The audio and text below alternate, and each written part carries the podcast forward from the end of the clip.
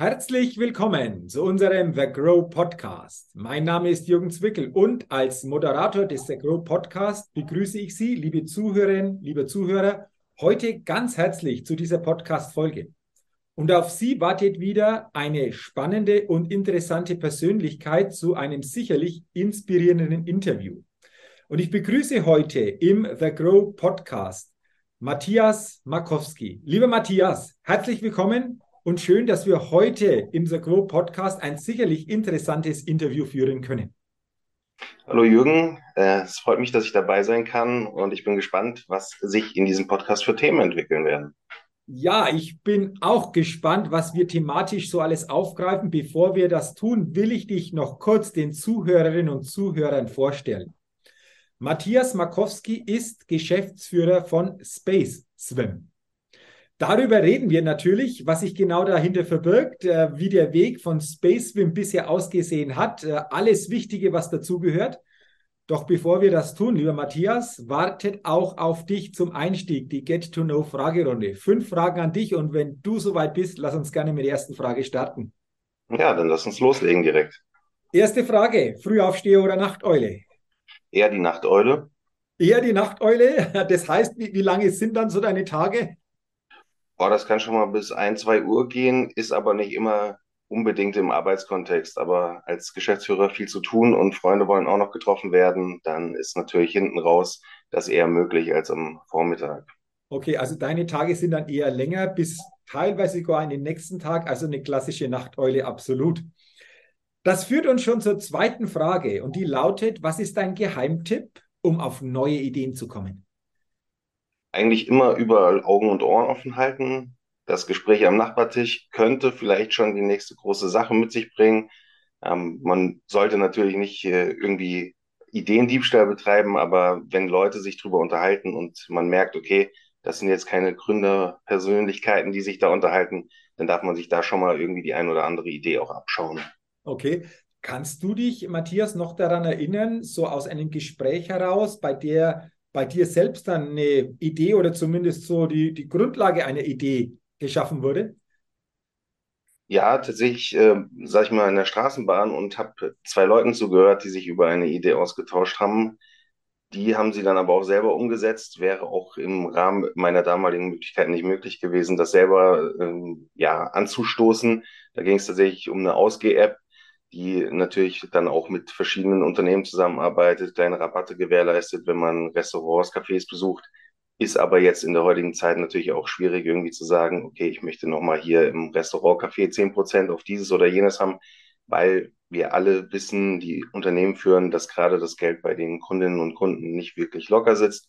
Und da ist jeder Euro, der an Umsatz reinkommt, ein wichtiger Euro. Mhm, okay, aber spannend. Selbst in der Straßenbahn gibt es die Möglichkeit, hier und da gute Impulse aufzuschnappen, die dann durchaus, wenn wir es weiterführen, zu guten Ideen führen können. Bestes Beispiel, was du gerade genannt hast. Sehr schön.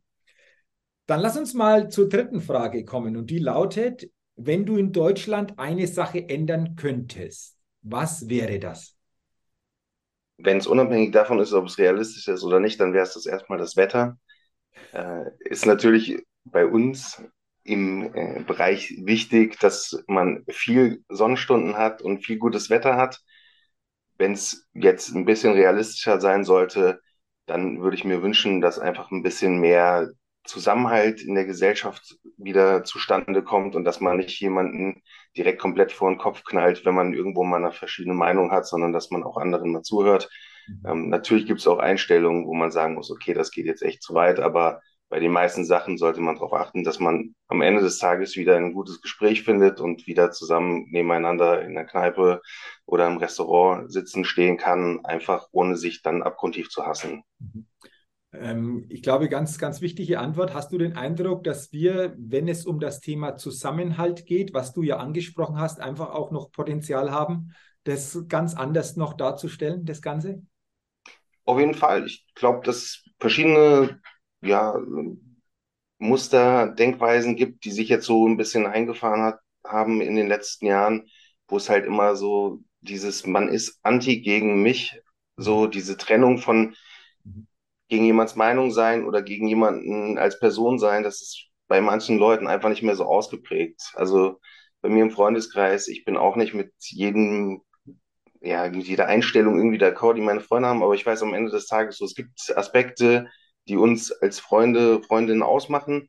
Und da kann man halt dann auch wieder ein bisschen mehr so den Fokus drauf legen und vielleicht diese Streitthemen, die es da auch gibt, einfach mal so gut sein lassen und sagen, hey, okay, was macht uns als Freundeskreis aus? Was macht uns vielleicht auch als Einwohnerin dieses Landes aus? Und wo gibt es halt die Dinge, die uns ein und das vielleicht wieder ein bisschen mehr in den Fokus rücken und nicht immer sagen, hey, die einen sind die Spinner, weil sie so sind und die anderen sind die Spinner, weil sie so sind. Das bringt uns natürlich als Gesellschaft nicht wirklich weiter. Mhm glaube, du hast da was Wichtiges angesprochen und jeder von uns kann da natürlich jeden Tag bei sich selbst anfangen. Ich glaube, das ist ja einfach auch das Schöne, wenn wir uns das bewusst machen, können wir ja einfach auch damit anfangen oder entscheiden, wie wir in bestimmten Situationen agieren oder uns verhalten beziehungsweise mit anderen umgehen wollen. Also danke für diesen Gedanken. Das Wetter natürlich als Geschäftsführer, ich äh, fasse es mal vorweg, eine Schwimmschule ist das natürlich ein Thema, dass das Wetter, äh, wenn es gut ist, natürlich einfach euch da in die Karten spielt, aber da kommen wir sicherlich später auch noch drauf. Aber diese eine Antwort, die du ja auch noch gegeben hast, äh, die in diesem Kontext, denke ich, ganz gut zu verstehen ist. Wunderbar. Dann zur vierten Frage. Matthias, welches Startup hat dich kürzlich begeistert?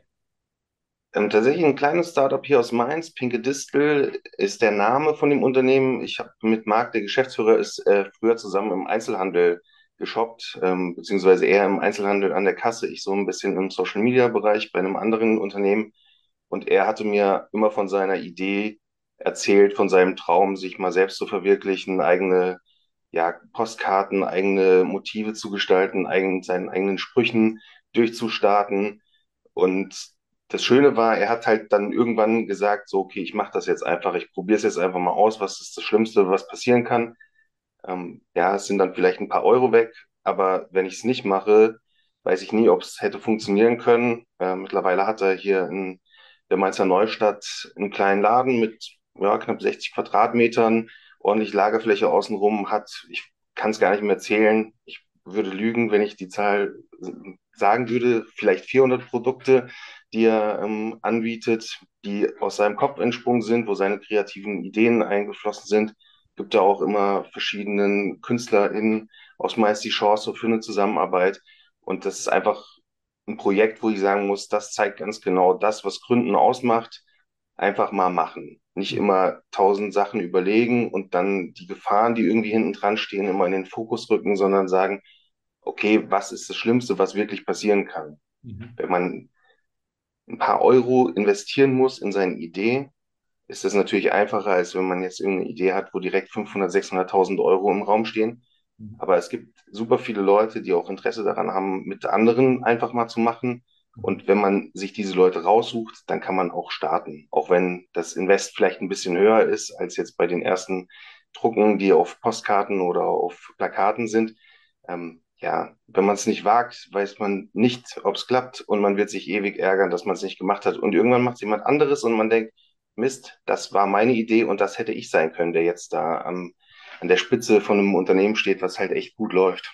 Ja, okay. Also du hast jetzt gleich äh, zwei Themen zusammengeführt. Zum einen hast du ein interessantes Startup weitergegeben, ähm, wo jemand den Mut gehabt hat, die eigene Ideen, Kreativität mal umzusetzen. Ähm, du hast geschildert, das ist Schritt für Schritt einfach auch in eine gute Richtung weitergegangen dann. Und zum anderen dieses Plädoyer, einfach mal machen. Was ist das Schlimmste, was passieren kann? Diese Klarheit mal zu erzeugen und einfach mal machen. Machen statt warten ist ja auch das Motto bei The Grow. Ich glaube, deswegen ist es auch so, wie es sich darstellt. Also ähm, vielen Dank, Matthias, für diese Antwort. Nicht nur ein Startup zu nennen, sondern insgesamt dieses Thema noch ein bisschen breiter zu beleuchten. Vor allen Dingen das Thema Mut, anpacken, machen hier nochmal als Konsequenz weiterzugeben.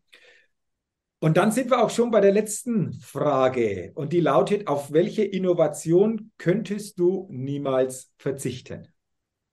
Das ist relativ einfach ein Smartphone. Tatsächlich, weil man damit super viel beschäftigt ist. Ähm, Bildschirmzeiten von mir nenne ich jetzt mal nicht.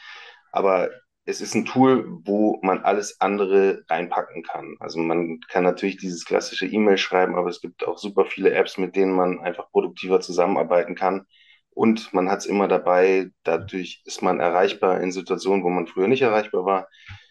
ist nicht immer der Segen, aber es ist ganz gut, weil man einfach doch auch von anderen Orten aus Fäden in der Hand halten kann und da sich einfach darum kümmern kann, dass die Geschäfte weiterlaufen, dass man aber auch in Kontakt mit lieben Menschen stehen kann, die man sonst auch über wahrscheinlich Wochen, Monate nicht erreichen würde. Ähm, ja, ich bin ganz froh, dass wir nicht mehr auf äh, die Brieffreundschaft da zurückgreifen müssen, sondern einfach kurz schreiben können, kurz anrufen können, kurz eine Voice schicken können. So, es ist, macht vieles, vieles leichter.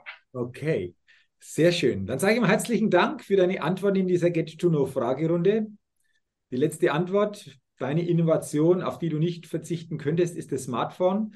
Du hast geschildert, auch im privaten Bereich natürlich sehr, sehr hilfreich. Aber ich nehme einmal an, Matthias, dass du dein Smartphone wahrscheinlich auch beruflich, geschäftlich nutzt. Und da sind wir natürlich jetzt beim Thema Swim, Space Swim, deine Schwimmschule. Du hast vorher gesagt, als wir uns ausgetauscht haben, es ist losgegangen in einem ganz normalen Zimmer, die Gründung.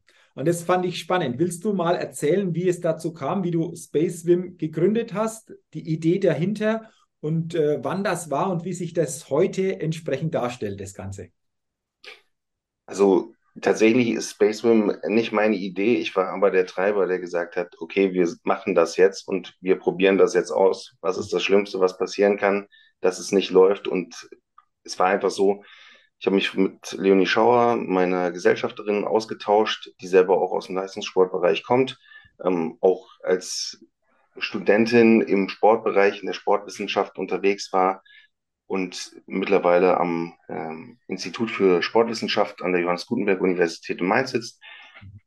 Und es war ihre Idee. Also das muss man ganz klar sagen. Sie hat mir davon erzählt und ich habe direkt gedacht, okay, also es ist super sinnstiftend, es ist super wichtig. Ähm, verschiedene Studien von der DLRG zum Beispiel auch zeigen, dass wir vor Corona 2018 schon 60 Prozent unsichere Schwimmerinnen und Schwimmer hatten bei den Zehnjährigen. Da ist die Tendenz wahrscheinlich eher gestiegen in den letzten Jahren, wo es einfach nicht möglich war, Kurse anzubieten. Genau, und letztendlich hat sie mir davon erzählt. Wir äh, waren auf einem Spaziergang und ich habe im Kopf einmal kurz durchgerechnet und gesagt, okay, also wenn man das nicht komplett irgendwie schlecht anstellt und sich da nicht drum kümmert, so, dann kann das eigentlich nicht schiefgehen, weil der Bedarf ist riesig. Es gibt super viele Leute, die verzweifelt Schwimmkurse suchen und ich dachte, ja, ich war sowieso damals unzufrieden mit äh, meinem Job in, in einer Agentur.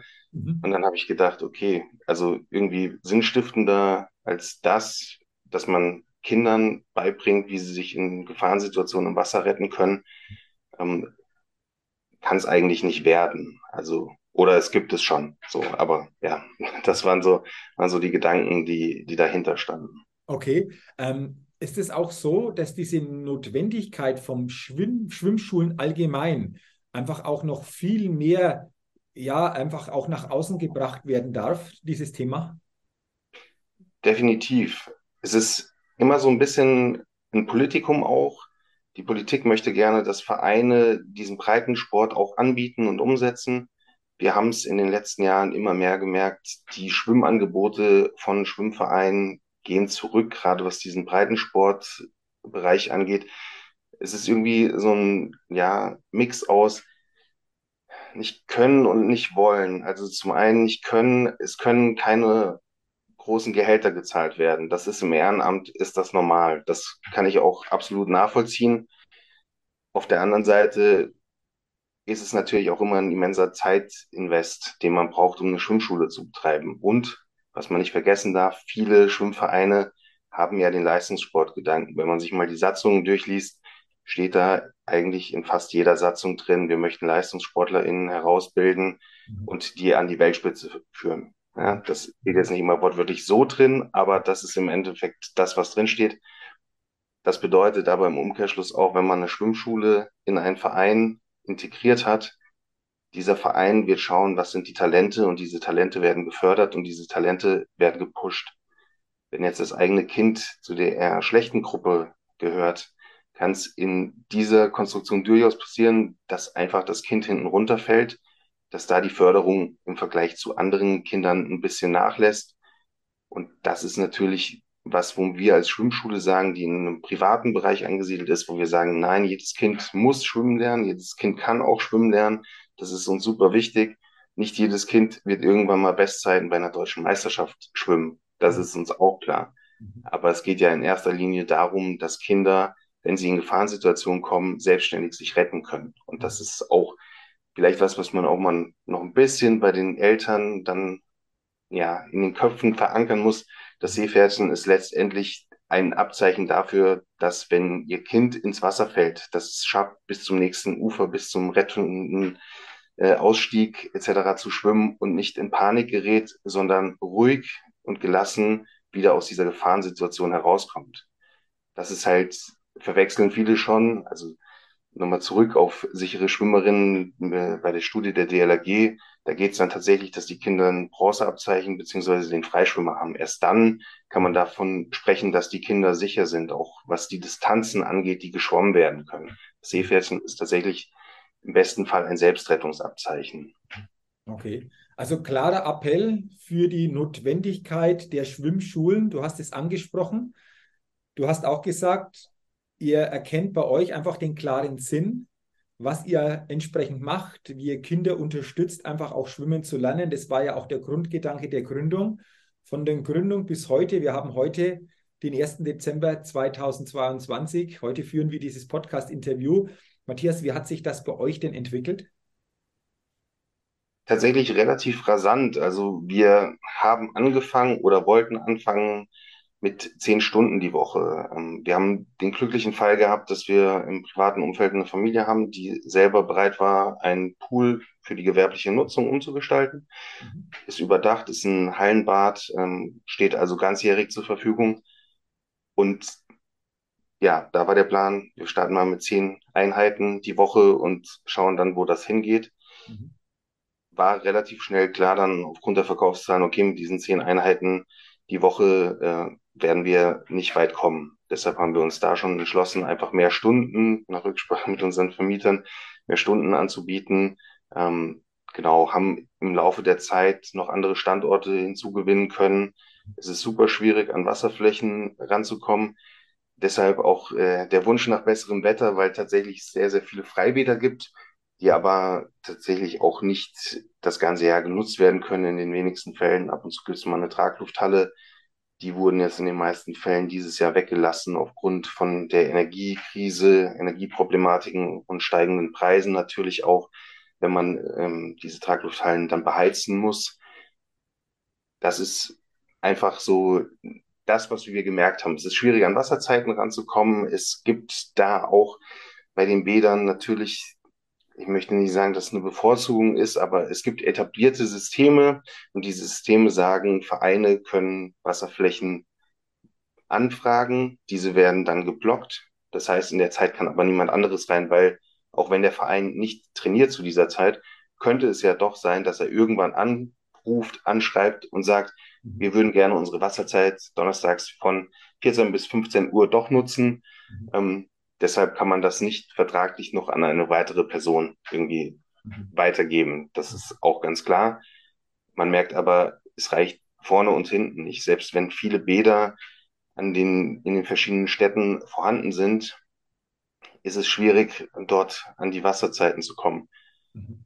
Es ist teilweise so, dass Bäderbetriebe selbst sagen, ja, wir haben ja ein Angebot, dann schaut man sich das Angebot an und das Angebot besteht aus zwei Stunden in der Woche und man weiß aber von Freunden und Bekannten, okay, in dem gesamten Landkreis ist das Angebot viel zu klein, die Leute stehen auf Wartelisten über Jahre hinweg, suchen verzweifelt Angebote. Dann schreibt man so einen Badbetreiber an und dann wird gesagt, nee, wir wollen uns keine Konkurrenz im Bad machen. Ähm, ist immer ein bisschen kurz gedacht, weil wenn irgendwann keiner mehr schwimmen kann, haben wir entweder den Effekt, dass ein Großteil der Bäder zugemacht werden darf oder zugemacht werden muss, weil einfach kein zahlendes äh, Publikum mehr vor Ort sein wird. Und wir haben natürlich den Effekt, wenn wir die Bäder offen lassen, haben wir viel, viel mehr NichtschwimmerInnen, die die Bäder besuchen werden. Das hat zur Konsequenz, wir brauchen mehr BademeisterInnen, die vor Ort nach dem Rechten schauen und dafür sorgen, dass niemand ertrinkt. Die Personalkosten explodieren. Dann ist es für mich fraglich, ob Bäder, die auch jetzt schon bezuschusst werden, in den meisten Fällen von den äh, Städten und Kommunen äh, und vom Bund und Land, dass die sich noch überhaupt irgendwie tragen können, weil dann explodieren die Personalkosten und letztendlich wird das System kollabieren. Das muss man ganz klar sagen. Irgendwann, wenn es so weitergeht, wie es aktuell ist, werden wir an den Punkt kommen, dass wir noch viel, viel mehr Schwimmbäder in Deutschland verlieren werden, als das aktuell schon der Fall ist. Mhm, okay. Auch das interessante Punkte, die du angesprochen hast. Ihr kommt ursprünglich ja aus Mainz. Ähm, dieses Angebot, von dem du gesprochen hast, ist es auf Mainz oder regional um Mainz herum momentan noch beschränkt oder denkt ihr auch darüber hin, äh, ja nach, das auch mehr überregional in der Zukunft anzubieten? Wie, wie stellt sich das insgesamt dar? Also tatsächlich sind wir aktuell in Mainz und Wiesbaden. Ähm, wir haben ja hier in Rheinland-Pfalz und Hessen die schöne Konstellation, dass die Landeshauptstädte direkt gegenüber liegen. Ähm, genau, das ist auch gut so weil es einfach in Mainz die Sportuni gibt, wo viele Pädagoginnen und Pädagogen herausgebildet werden, die auch im Schwimmlehrkräftemarkt dringend benötigt werden. Das ist halt super. Ja, dann fährt man nach Wiesbaden mit der S8 20 Minuten ähm, und ist eigentlich überall in der anderen Stadt. Mhm. Das ist ein guter, ein großer Vorteil. Das ist, sind die Standorte, die wir gerade schon bespielen. Wir hatten das Glück, dass der städtische Bäderbetrieb von Wiesbaden, Mattia Aqua, direkt die Notwendigkeit erkannt hat und gesagt hat, wir wissen, dass wenn wir nichts machen, wir irgendwann die Problematik haben, dass wir super viele Nichtschwimmer in, in den Bädern haben und dann müssen wir schauen, kriegen wir das überhaupt beaufsichtigt. Mhm. Und da wurde uns tatsächlich die Tür geöffnet. Ähm, da sind wir auch sehr dankbar für, weil das in Mainz zum Beispiel oder auch in, in weiteren Teilen von Rheinland-Pfalz nicht funktioniert hat. Da war eigentlich immer mehr Zurückhaltung. Teilweise natürlich auch, äh, muss man sagen, wenn Bäder von Schwimmvereinen betrieben werden, ist es schwierig, da als externer Anbieter reinzukommen. Mhm. Was auch natürlich für mich nachvollziehbar ist, wenn das Bad mir gehören würde, würde ich auch ganz genau überlegen, okay, schaffe ich mir ein Konkurrenzangebot in meiner eigenen Wasserfläche. Aber ja, das ist der Status quo. Wir haben in Mainz drei Standorte, wir haben in Wiesbaden einen Standort. Ziel ist es, ganz klar zu sagen, wir möchten auch in den Rest von Deutschland, mhm. vielleicht, wenn es sich ergibt, europaweit das anbieten. Mhm. Durch die Verknüpfung von Wissenschaft und Sport haben wir halt den großen Vorteil, dass wir das, was wir umsetzen, wissenschaftlich fundiert umsetzen.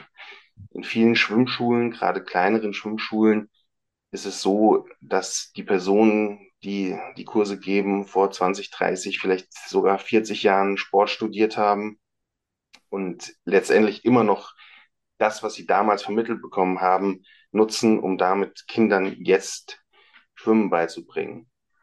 Viele Dinge sind gleich geblieben, aber ich glaube, das Wichtigste, was sich verändert hat, ist einfach, wie geht man mit Kindern um? Dieser Pädagogik Anteil des Angebotes. Das ist uns auch super wichtig, dass die Leute, die bei uns arbeiten, einen Pädagogikbezug haben. Das Vermitteln von Übungen per se, das Wissen, wie laufen die Übungen ab, welche Übungen gibt es, das kann sich jeder drauf schaffen. Das kann man auswendig lernen. Das ist gar nicht das Problem. Das Problem ist tatsächlich, wie kann man mit den Kindern sprechen? Wie spricht man Kinder an? Wie vermittelt man Wissen? In welcher Alterskohorte? Man muss da einfach sich so ein bisschen von frei machen, dass wir als Erwachsene entscheiden, was ist das Beste für Kinder, sondern dass Kinder durchaus ab einem gewissen Alter auch für sich selbst sprechen können und dürfen und man da auch mal nachfragen kann. Hey, ist dir, wie geht's dir? Was ist gerade los mit dir? Brauchst du eine Pause? Die Kinder werden das sagen. Man muss nicht als Schwimmlehrkraft den Kindern von außen advokatorisch sagen, bitte mach das so und so, weil du hast eh keine Ahnung, wie es am besten für dich ist, sondern die Kinder wissen schon ganz genau, okay, ich brauche eine Pause, dann dürfen die das bei uns in den Kursen auch sagen, hey, ich muss mich mal raussetzen, ich brauche mal fünf Minuten für mich, hey, ich bin traurig, ich glaube, ich mache heute beim Kurs nicht mit oder kann ich nur mal zehn Minuten mit meiner Mama oder mit meinem Papa sprechen und danach bin ich wieder dabei.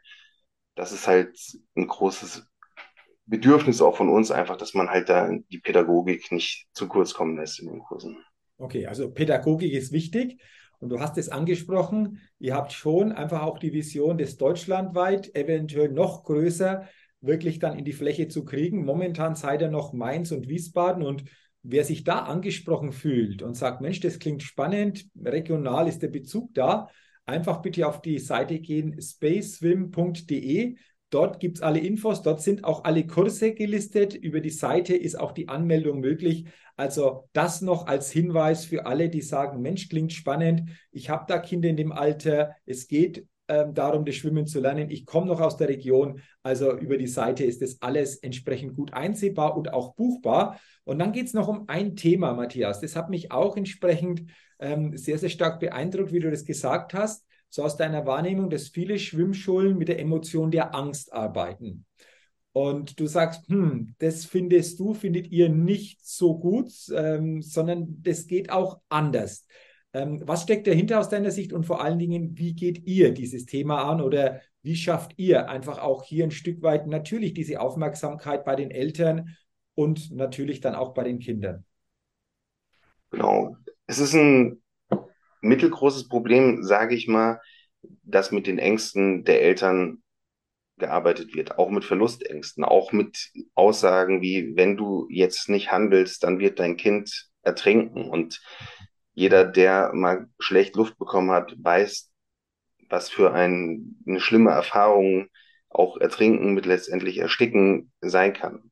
Das ist nicht gut, weil das natürlich auch dann, wenn die Leute in die Kurse kommen, eine gewisse Angsthaltung schon verursacht. Die Eltern sind unentspannt, während sie die Kurse besuchen, weil sie immer diese Gefahr, die das Wasser da ausstrahlt, im Hinterkopf haben.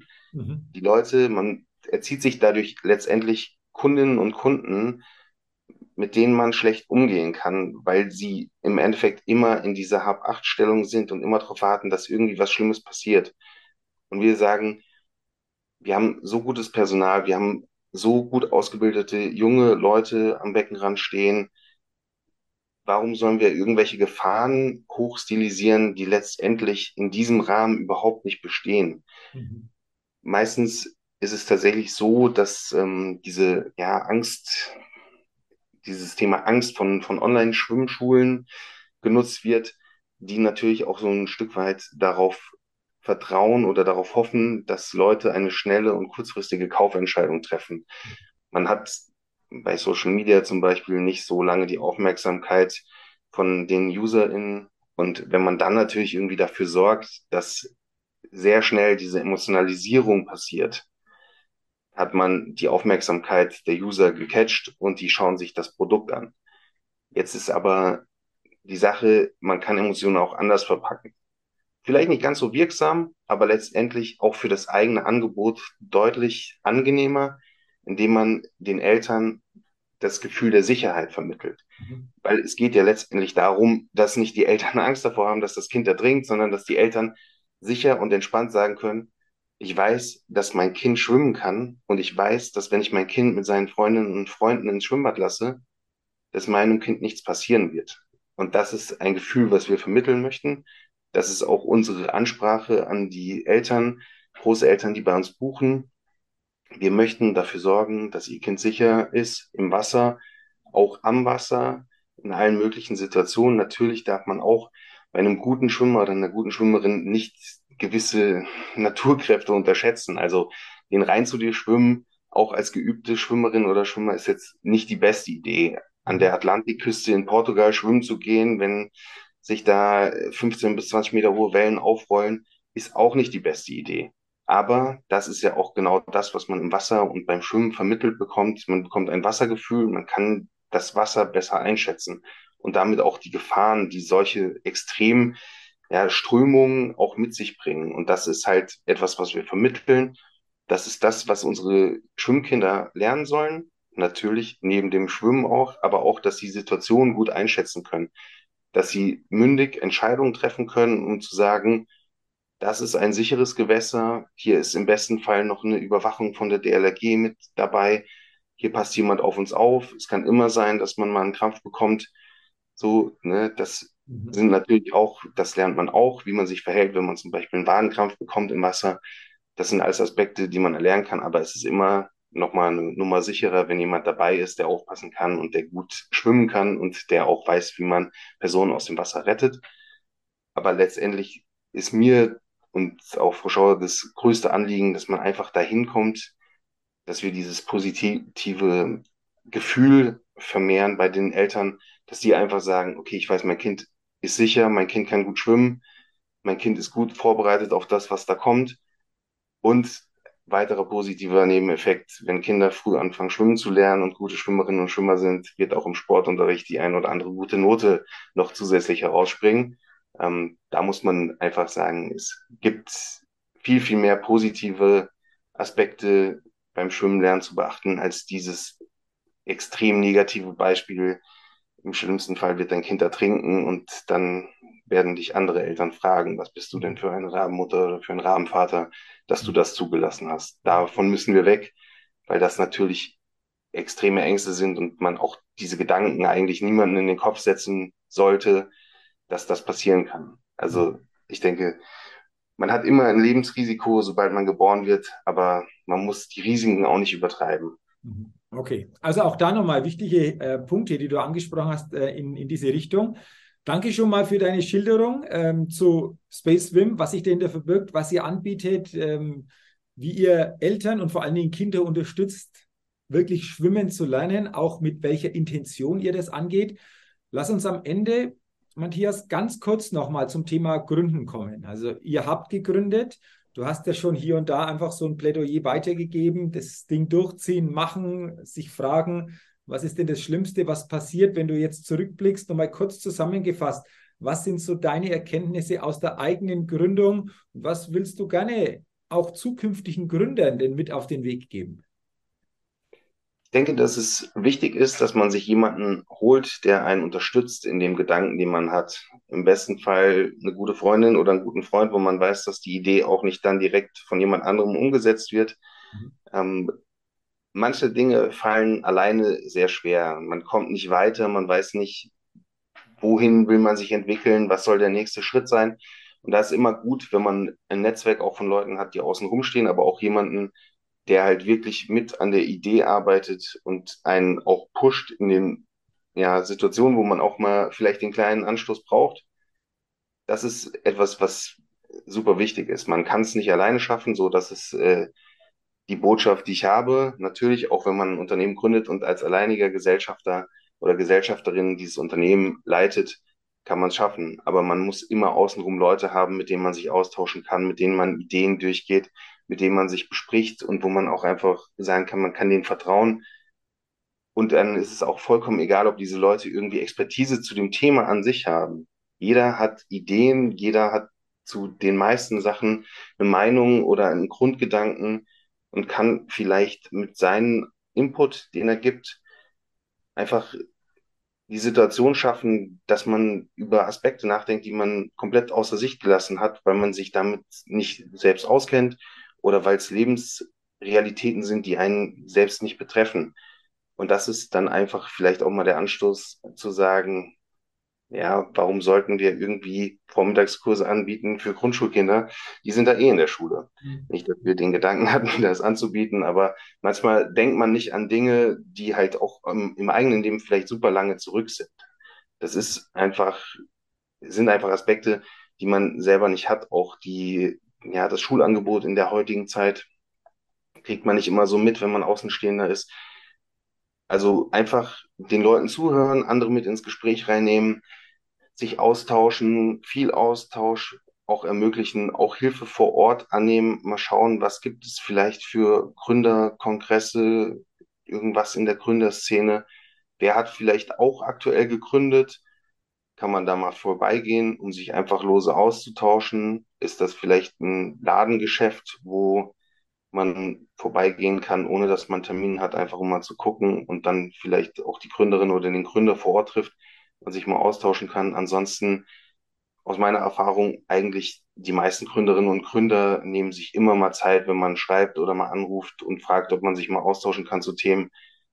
Das funktioniert und das ist auch gut, weil es einfach auch auf lange Sicht Situationen, die man vielleicht noch gar nicht auf dem Schirm hat, die aber jemand anderes schon erfahren hat, einfach vorwegnimmt und dann kann man in dieser Situation am besten darauf reagieren, weil man einfach weiß, hey, der Johannes, der hat ja auch gegründet, der hatte die Situation beschrieben und der hat das so und so gelöst. Okay, dann mache ich das auch so, weil das hat die Erfahrung gezeigt, das funktioniert. Und dann kann man das ganz gut umsetzen.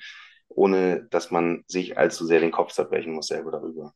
Okay, wunderbar. Danke auch nochmal für diese Gedanken zu diesem Thema, lieber Matthias. Und danke ist jetzt auch äh, mein Schlusswort. Ich sage herzlichen Dank an dich für unser Gespräch, für die interessanten Impulse, die du gegeben hast, dass du uns auf dem Weg von Space Swim mal mitgenommen hast, von der Idee der Entstehung, aber auch das, was ihr macht und welchen Beitrag ihr hier vor allen Dingen Eltern und Kindern gebt, um wirklich auf eine besondere Art und Weise schwimmen zu lernen. Du hast es geschildert, wie wichtig das ist. Dazu natürlich auch weiterhin dir, euch als Team alles, alles Gute, noch viele Möglichkeiten, die ihr da Kindern anbietet. Und du hast es gesagt, dass diese Vision immer größer wird, immer sich stärker ausweitet. Und natürlich alles, alles Gute dafür und viel Erfolg auch weiterhin. Vielen Dank, hat mich sehr gefreut. Es war eine spannende Erfahrung. Ähm, jetzt bin ich das erste Mal nicht in meinem eigenen Podcast, aber in einem Podcast gelandet freue mich auf jeden Fall auf die Aufstrahlung, äh, auf die Ausstrahlung und sage nochmal vielen Dank für die guten Wünsche auch. Vielen Dank für, an die Zuhörerinnen und Zuhörer, äh, ja, dass Sie einfach dabei waren, dass Sie mal reingehört haben. Und ich hoffe, dass vielleicht so auch noch der ein oder andere Kontakt entsteht. Gerne anschreiben über die gängigen Medien. Man findet mich eigentlich überall relativ gut. Wunderbar. Dann lassen wir das so gerne als Schlusswort stehen. Nochmal herzlichen Dank und du hast es angesprochen, Matthias. Natürlich Dankeschön auch an Sie, liebe Hörerinnen, liebe Hörer des Agro Podcast, dass Sie heute in diese Folge hineingehört und mit dabei waren. Ich wünsche Ihnen, dass Sie viele gute Impulse für sich mit herausnehmen können, um vor allen Dingen das Thema Schwimmen bei Kindern wieder unter einem neuen oder auch anderen Gesichtspunkt zu sehen und wünsche Ihnen natürlich auch weiterhin eine gute Zeit. Alles Gute und freue mich, wenn Sie auch bei der nächsten Ausgabe des Agro Podcasts wieder hineinhören und mit dabei sind. Bis dahin, alles Gute, Ihr Jürgen Zwickel.